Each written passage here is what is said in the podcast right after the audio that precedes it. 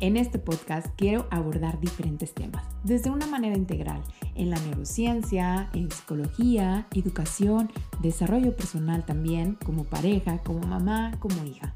La mayor parte te aseguro que va a ser desde una evidencia científica y la otra parte también te voy a compartir algunos casos desde mi experiencia personal y profesional. También tendremos invitados de diferentes temas que nos van a estar aportando y orientando en temas muy específicos. Así es que quédate para conocer con más detalle. Tengo el honor, el privilegio de tener a una pediatra que yo le llamo Baby Bomb. Vamos a hablar de un tema que para mí es muy importante. Y antes de, de comenzar y hablar de este tema, quiero que tú misma te presentes, quiero que digas quién eres, qué haces, todo y por qué para mí eres una pediatra importante. Bueno, ¿por qué para ti soy una pediatra importante? No sé. para, mí, para mí lo eres porque veo que te actualizas y que siempre estás ah, en pro del, del desarrollo respetuoso de un niño. Gracias. Pues eso intento. De hecho, ahorita me decía Ivonne, precisamente, que lo más difícil es ser, ¿qué? Una madre ser amorosa. una mamá respetuosa y amorosa. Exacto. Pues bueno, yo trato de ser una pediatra amorosa y respetuosa, tanto como con mis pacientes como con sus papás. Este, pues me presento, soy Mariela Cepeda, aunque Ivonne me diga Marisela de repente. este, soy pediatra, soy regia. Yo estuve en, en medicina en la UNI, en la Facultad de Medicina de aquí de Monterrey y de Nuevo León. Y luego me fui a hacer pediatría a Saltillo y regresé hace un año y aquí estoy con mi consulta enfrente de, del Parque Mississippi y aquí tienen su casa. Muchas gracias, muchas gracias. Pues vamos a hablar de un tema que para mí es muy importante, que a lo mejor mucha gente dice, ay, esto es normal, el cansancio y esto, y provoca el síndrome del bebé sacudido. Y lo ven a veces hasta normal y al mismo tiempo les comparto que en mi punto de vista como terapeuta, yo quisiera que no lo normalicemos, porque normalizarlo sería como permitirnos hacerlo en lo cual podemos hacer un cambio. Entonces, cuando yo te escuché en las historias hablando de este tema y que la verdad tuviste un chorro de comentarios, vi todos los comentarios de las mamás que te escribían que estaba o que llegaron a pasar esta situación y acepto que yo fui una de ellas. La verdad dije, esto necesitamos hablarlo para que las mamás que estén ahorita embarazadas, porque hablarte es un, es un podcast que también va dirigido para embarazadas, para mamás con recién nacidos, sepan que eso existe y cómo poderlo prevenir y qué causas pudiera dañar tanto al bebé como a la familia. ¿Qué significa?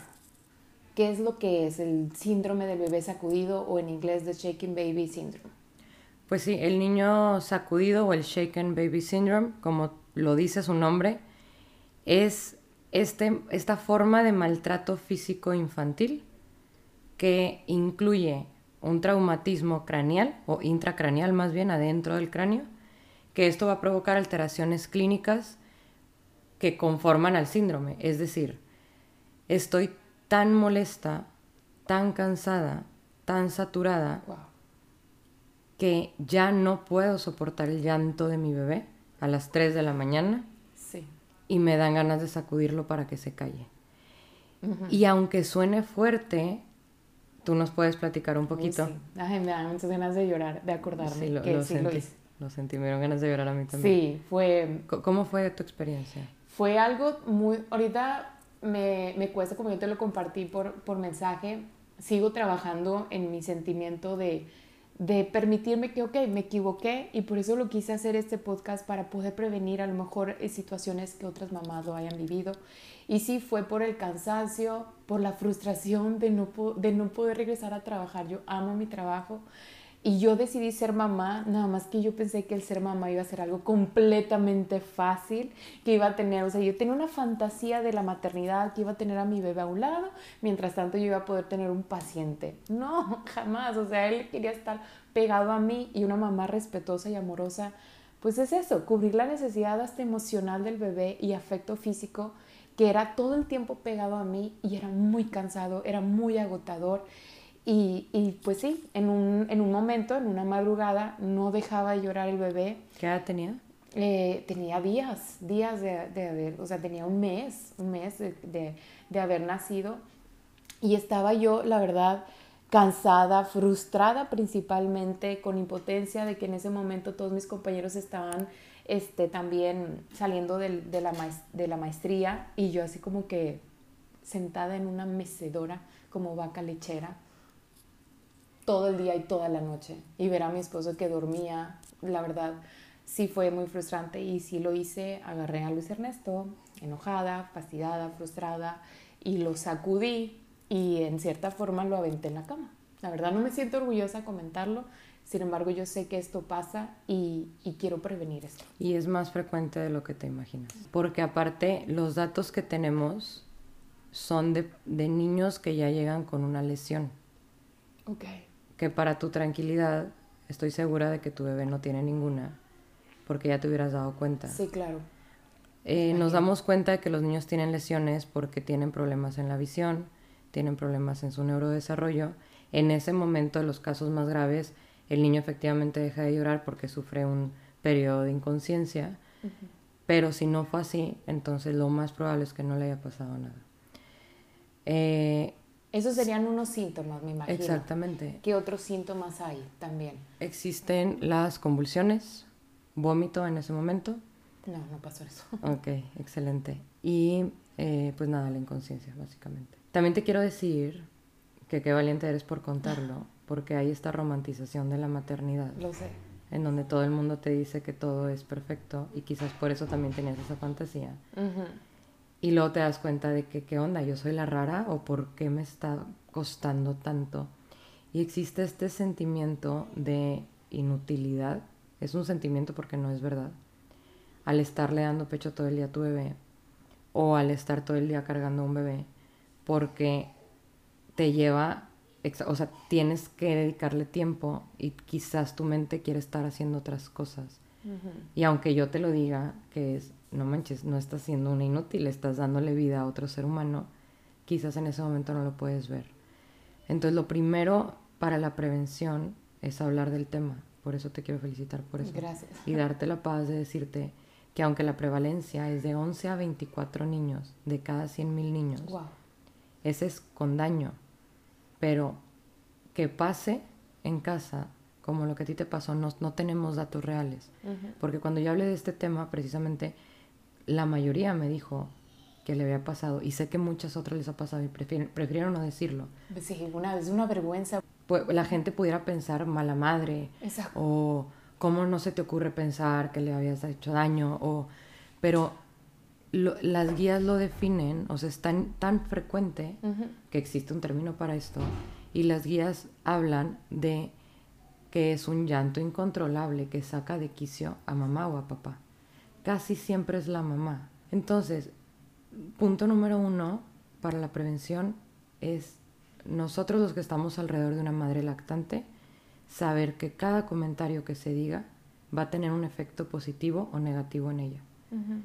Cada palabra de aliento o cada crítica.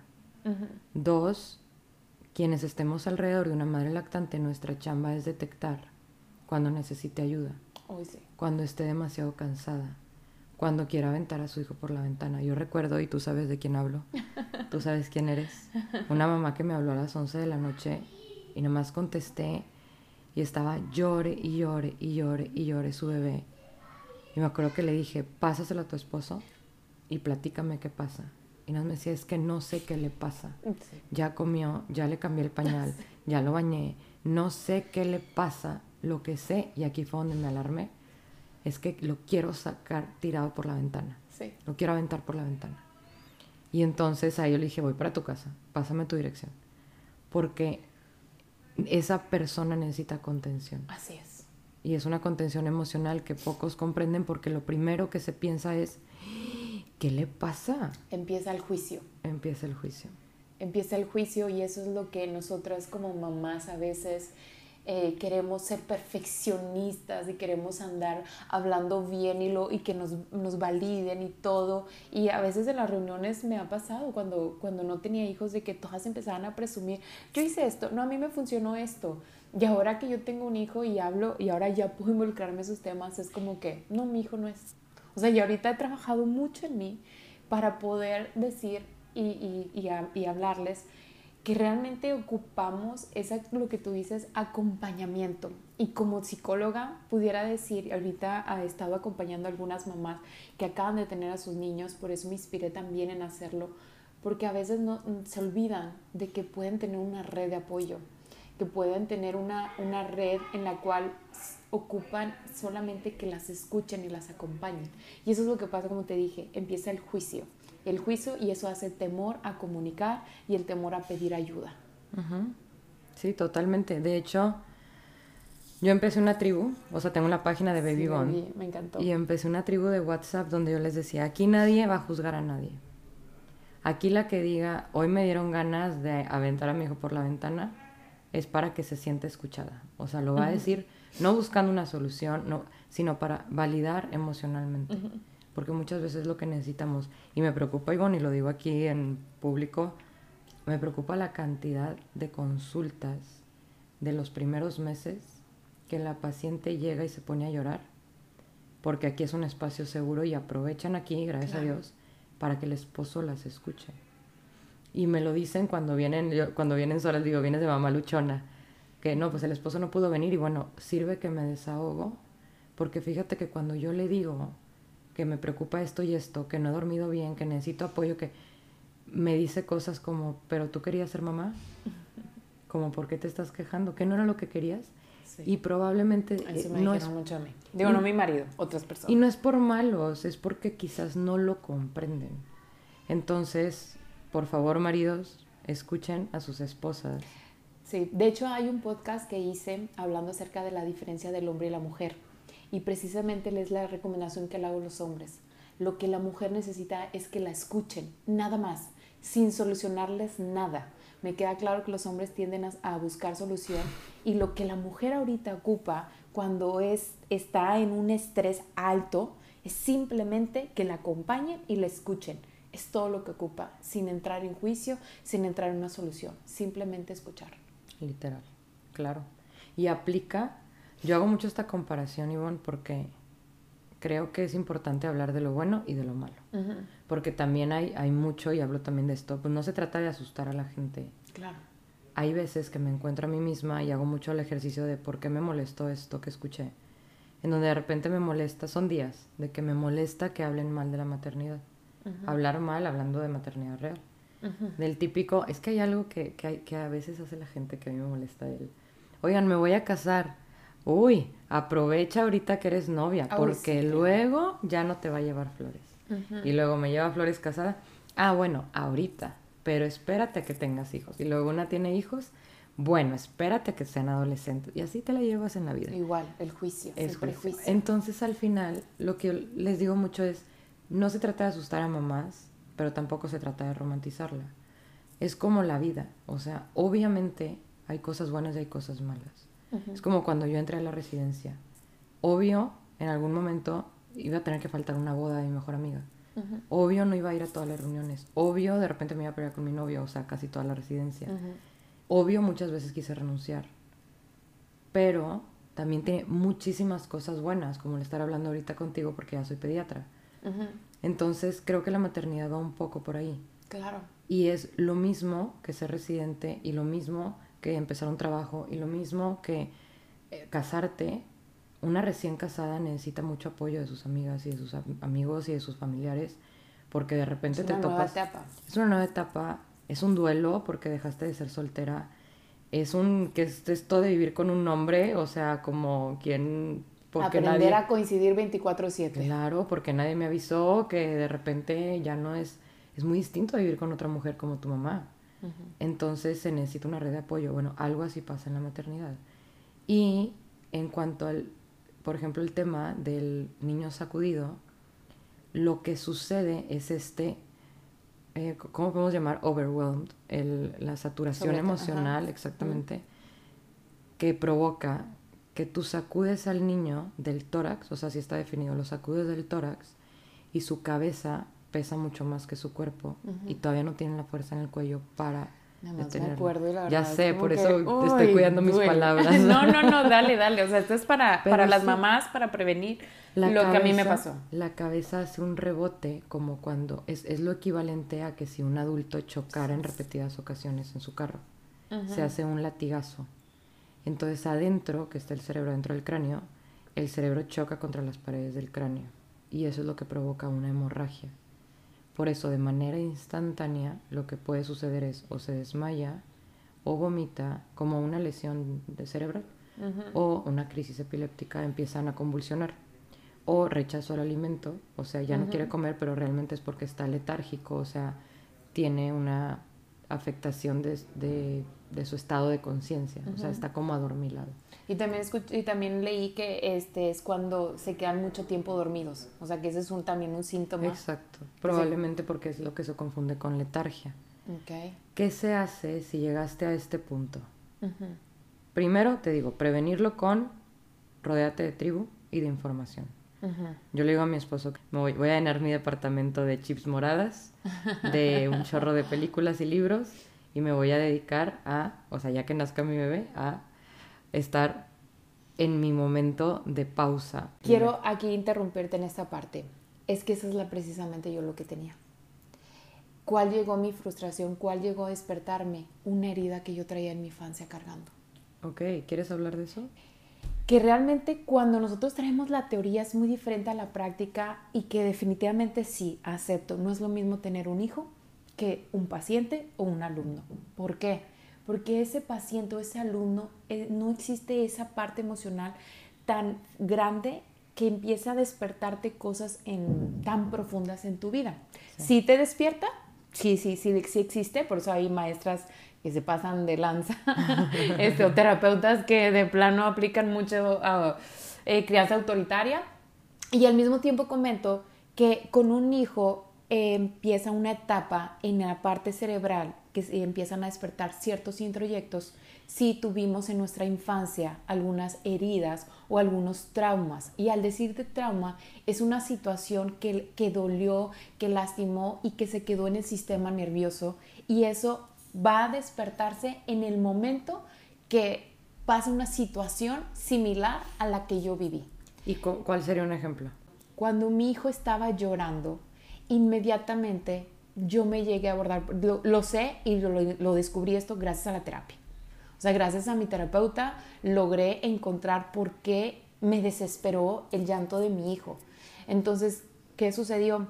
No juzgo a mi madre ni a mi padre. Ellos hicieron lo que hicieron porque eran los únicos recursos que tuvieron y les enseñaron. Entonces, ¿qué pasó? Yo me, con mi hermano me llevo 11 meses. Entonces, imagínate la gran friega de mi mamá. Yo no fui planeada, sí fue deseada, a lo mejor después, pero el típico de que, ay, y acabo de tener un bebé. O sea, de haberse enterado mi mamá. Cuando mi mamá me cargaba, O sea, tenía como tres meses ¿hace cuánto? cuando... te- Sí. Wow, ok. Ujú, O sea, yo cumplo años y luego a los días cumple mi hermano años. Wow. Ajá, entonces imagínate, nazco yo y mi hermano apenas empezando a caminar, cayéndose, y luego pues un papá que pues tiene la forma machista de que la mujer se queda en casa, que limpia la casa, que se dedica a los niños y yo me voy a trabajar todo el día y a veces hasta me voy de fiesta. Tú no puedes porque tienes que cuidar a los niños. Entonces, imagínate la carga emocional de esa mamá, que fue mi mamá, cargándome a mí, desesperada, cansada, aturdida, con deseos, porque mi mamá es una excelente, bueno, ya no ejerce, pero es una excelente persona en cuestión de dentista. Fue de los primeros lugares, salió en cuatro años de su carrera, súper aplicada, excelente, o sea, era muy dedicada en, su, en cuestión de dentista. Imagínate esa frustración de tener ahí su consultorio y no poderse dedicar y estar con mi hermano llorando, estar conmigo llorando. Entonces imagínate toda esa información que cada vez que yo lloraba, mi mamá me cargaba sacudiéndome, sacudiéndome así de que cállate. Desesperada. Ajá, para tranquilizarme el típico te sacude, pero mi mamá me sacudía muy fuerte. Entonces, esa información se quedó en mi sistema nervioso y nunca se había querido despertar. Y eso que yo tengo años en terapia, mi embarazo fue lo más maravilloso que pude haber tenido en mi vida y hasta la fecha es lo más hermoso porque trabajé mucho en terapia. Y yo dije, no, hombre, ya estoy dispuesta, vámonos. sas, cuando nace mi niño, aparte de otras cosas, ya lo diré en otro tema, empieza a despertarme muchas heridas. Y, esa cómo fue te una diste de las cuenta hablando con tu mamá? Gracias a la psicoterapia gestal. Gestalt. Ay, soy fan. Amo la psicoterapia Ay, qué gestal padre, porque sí. entras a, a figura a fondo. Es una técnica que trabaja mucho el doctor Fernando, con el que yo he es, trabajado mucho con él, eh, tanto personal como profesional, y eh, encontré que de ahí venía. Y de hecho, esa sesión me acuerdo porque es un grupo, se llama el Grupo de Introyectos en el Cuerpo, que somos varios colegas. Yo soy la única más joven, la, este, la que, o sea, le dicen a mi bebé, este, el bebé gestal, porque desde antes de yo desear tener un hijo, yo he seguido trabajando con ese grupo. Tengo como 7, 8 años. Ay, qué padre. Entonces, todo, eh, toda mi, mi, mi grupo ha vivido esa transición de, de, ser soltera, de ser casada, de ser divorciada, de volver a estar soltera, de encontrar el amor de mi vida, de, de, no, de terminar con él, de volver a encontrar ahora el hombre de mi vida y luego ser mamá y bla, bla, bla, todo el rollo. Entonces, ese grupo me ayudó y esa parte, porque ese grupo me, encanta, porque igual, esa es mi tribu, haz de cuenta, porque no me juzgan, no me empiezan a decir, entienden que lo que yo reaccioné a mi hijo no fue con una cuestión de, con una intención de lastimarlo o por ser una mala psicóloga, sino porque había una herida que yo no sabía que existía y que ocupaba curarla. Y está bien interesante, y yo creo que tú lo sabes, como definitivamente todas, cuando nos hacemos mamás, sacamos esas heridas de la Claro, infancia totalmente. claro, claro. A ver, Ivonne, a mí me pasa que yo aquí teniendo una paciente, cuando un bebé está en crisis de llanto, y me han tocado como tres aquí, crisis de, tiene media hora llorando, y ya lo distrajimos, ya le dimos pecho, ya le, y no sabemos qué pasa, y apagamos las luces y ponemos musiquita y yo siento como, a mí me da mucha risa porque mis crisis como nerviosa, bueno, no crisis nerviosa, a mí, cuando yo siento mi adrenalina subir, lo siento con picor en el cuerpo. O sea, me pican las axilas, me pican las manos, a Rodrigo le da mucha risa. Pero si, por ejemplo, a mí me van a chocar y siento ese como... Me, no, me dice, te picaron las axilas, ¿verdad? Y, me da, y, así. y yo lo he sentido aquí en el consultorio con un llanto del bebé. Y no es mi bebé. Y creo que es ese impulso, platicaba hace poquito con mi cuñada, de cómo la gente cuando ve un bebé llorar, se quiere parar a cargarlo y a ver, yo te ayudo a calmarlo, porque me desespera. Y porque yo te puedo explicar cómo y creo que cuando tú eres esa persona a las 3 de la mañana y dices, ¿dónde está la mamá de este niño? Y tú eres esa mamá y estás sola, cansada, sin dormir, pues pasa eso. Entonces, número uno, no llegar a eso. Detectar el ya no puedo. Y yo les digo mucho a mis pacientes, eh, tenemos muchos días y muchos recursos y muchos intentos. Ok, ahora vamos a intentar que mi mamá se venga unos días a la casa. No funcionó, bye mamá. Vamos a intentar contratar una nana. No, no podemos. Ok, bye. Te cambio no sé qué. No, no funcionó. Ok, ahora esto. Tenemos muchas opciones. No quedarnos cuadradas con una sola. Pero a veces se necesita que alguien más desde afuera Exacto. te lo diga. Exacto. Y yo creo que la primera estrategia que yo pudiera recomendar, no sé, tú consideres, además de las cuestiones físicas, es el ir a terapia.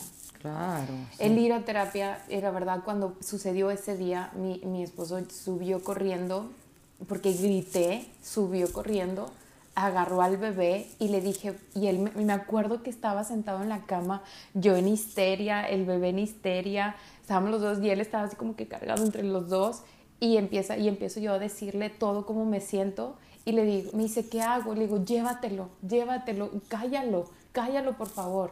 Se lo llevó a caminar al, patio, yo me tranquilicé, respiré y ya pude volverme a encontrar con mi hijo y pedirle perdón y decirle que nadie le puede gritar ni agredir, nadie, ni yo, aunque sea su mamá, le pudiera estar faltando el respeto.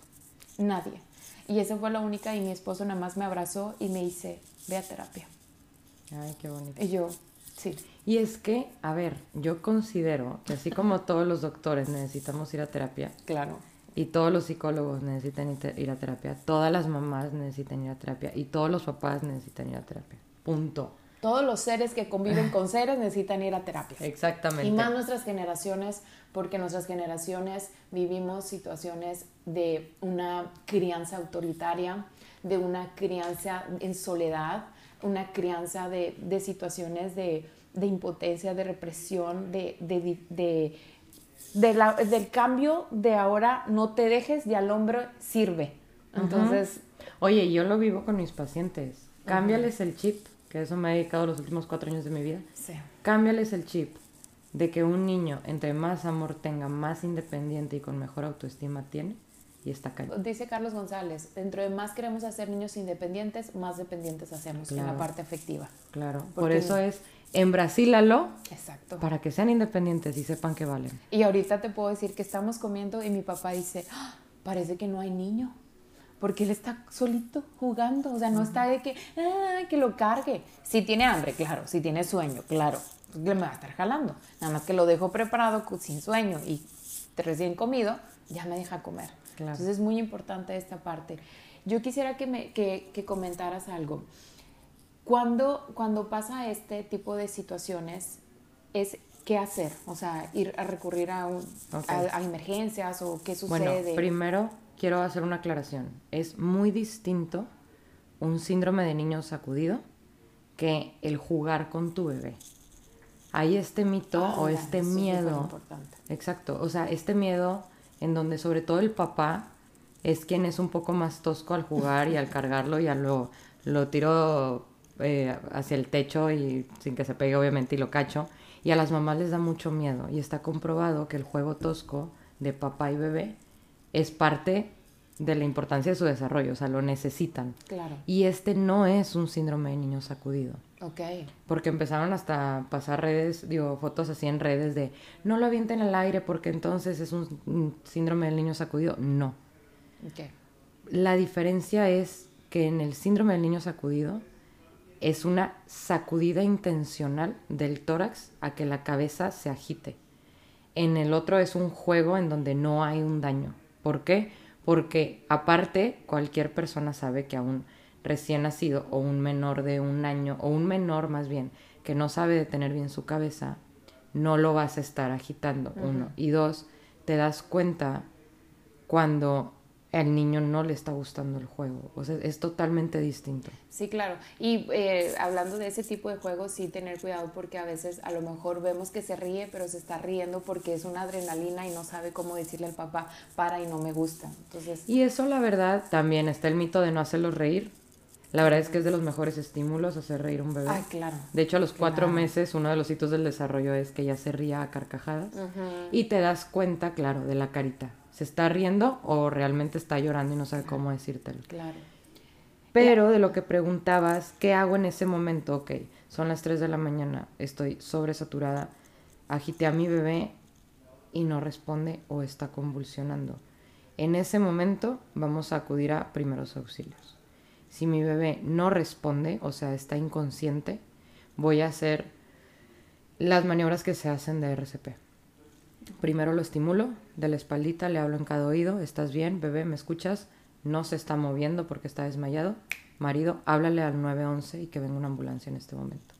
Yo no voy a correr a urgencias porque es mejor yo ser la atención primaria teniendo un curso previo de primeros auxilios.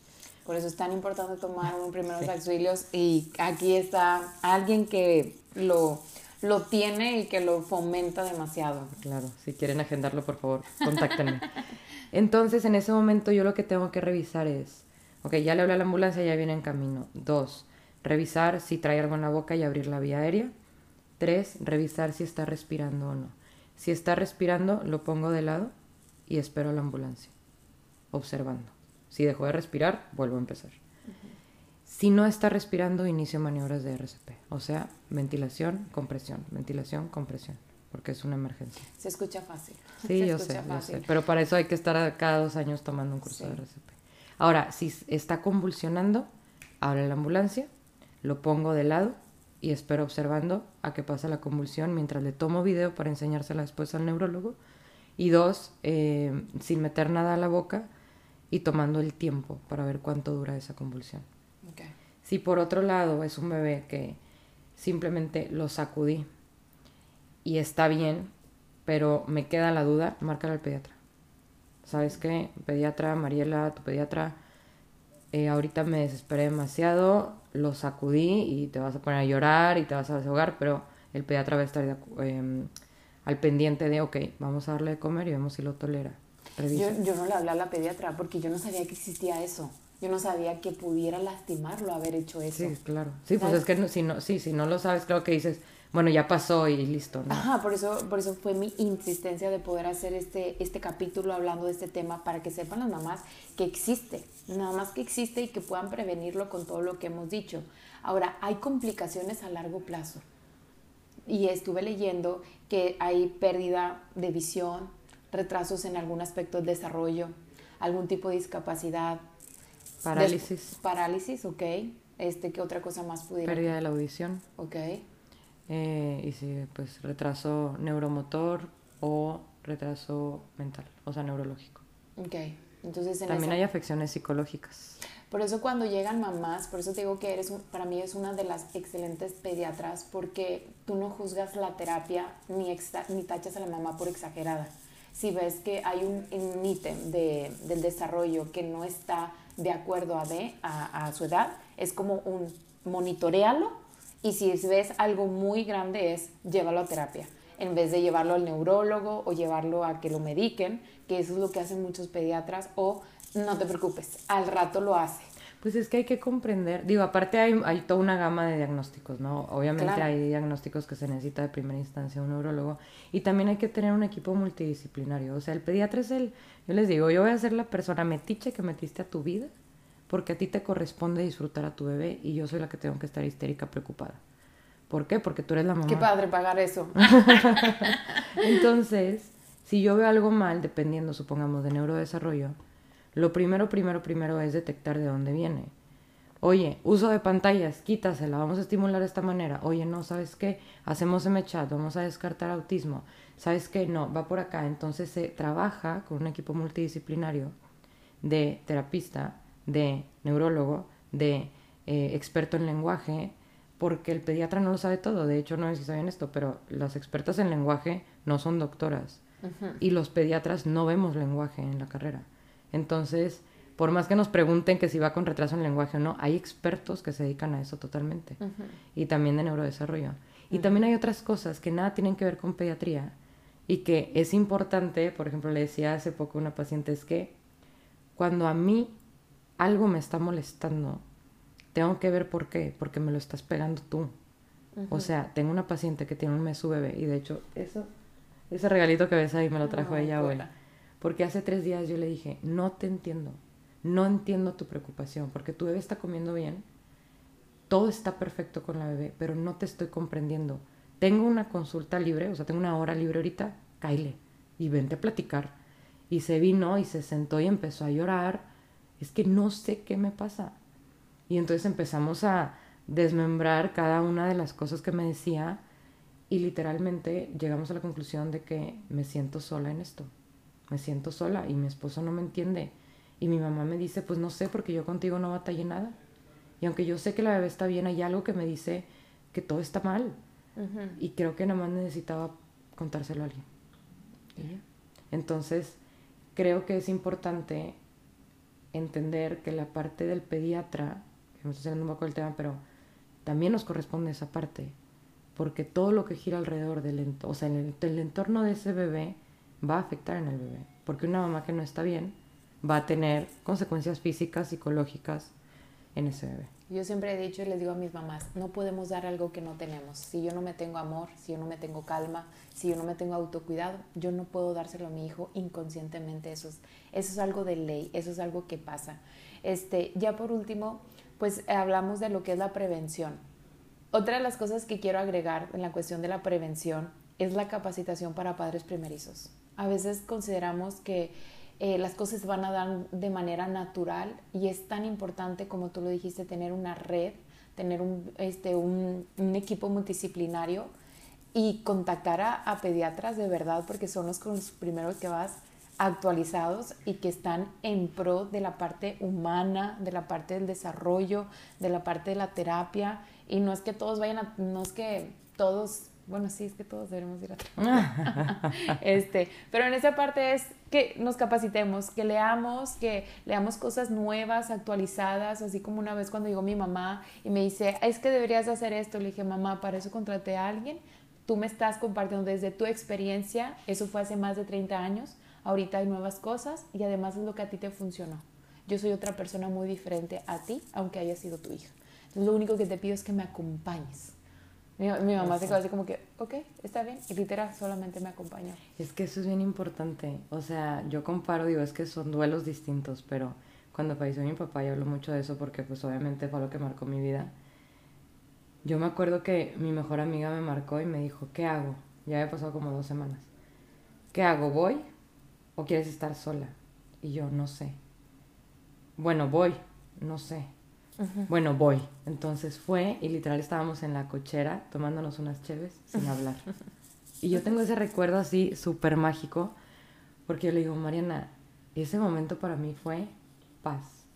No estábamos hablando, yo no necesitaba escuchar nada, solamente me estaba acompañando. Y es que acá, fíjate, acabas de decir, me acompañó. Desgraciadamente yo, igual que yo sé que muchas mamás, que a lo mejor por eso ahorita se ha dado más este, el de Shaking Baby, em, es por el hecho de que vivimos en una situación de pandemia. Somos mamás de pandemia, mamás primerizas en pandemia y pues el típico nadie puede visitar al bebé para no contagiarlo. Entonces yo la verdad me la pasé sola con mi marido. Fue mi hermana, le agradezco un chorro que haya ido mi hermana una tía nada más fue una vez y pues mi mamá no podía ir porque tiene dificultad en sus rodillas y yo la quería cuidar a ella. Ella siempre me dijo, yo estoy aquí para lo que quieras. Nada más que es, es tener a tu red de apoyo, es tener con quien llorar, con quien desahogarte, sin una intención de juzgar. Así nada más.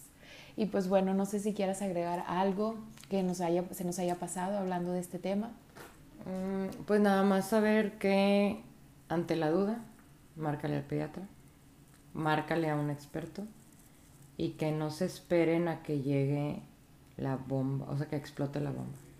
Que se preparen desde antes y que sepan que todo va a estar bien, siempre y cuando se apoyen de gente que les quiera ayudar.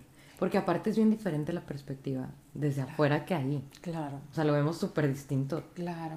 Claro, totalmente, lo vemos muy distinto porque no estamos involucrados y no nos despertaron las heridas que a lo mejor traemos bien marcadas para algunas mamás. Entonces, pues bueno, muchas gracias, este, Mariela, por eh, venir a, a este podcast. Soy Ivonne Chávez y hablaremos en el próximo capítulo. Hasta pronto.